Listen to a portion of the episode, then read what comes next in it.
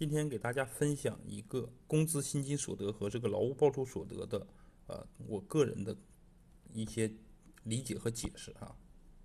我认为呢，工资薪金所得呢是企业啊跟你签订一定的劳动合同啊，完了给你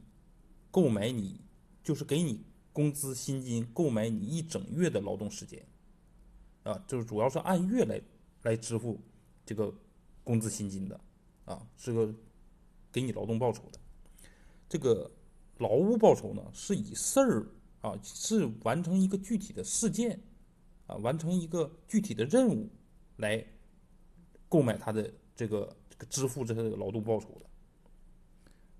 这么解释，不知道大家能不能理解？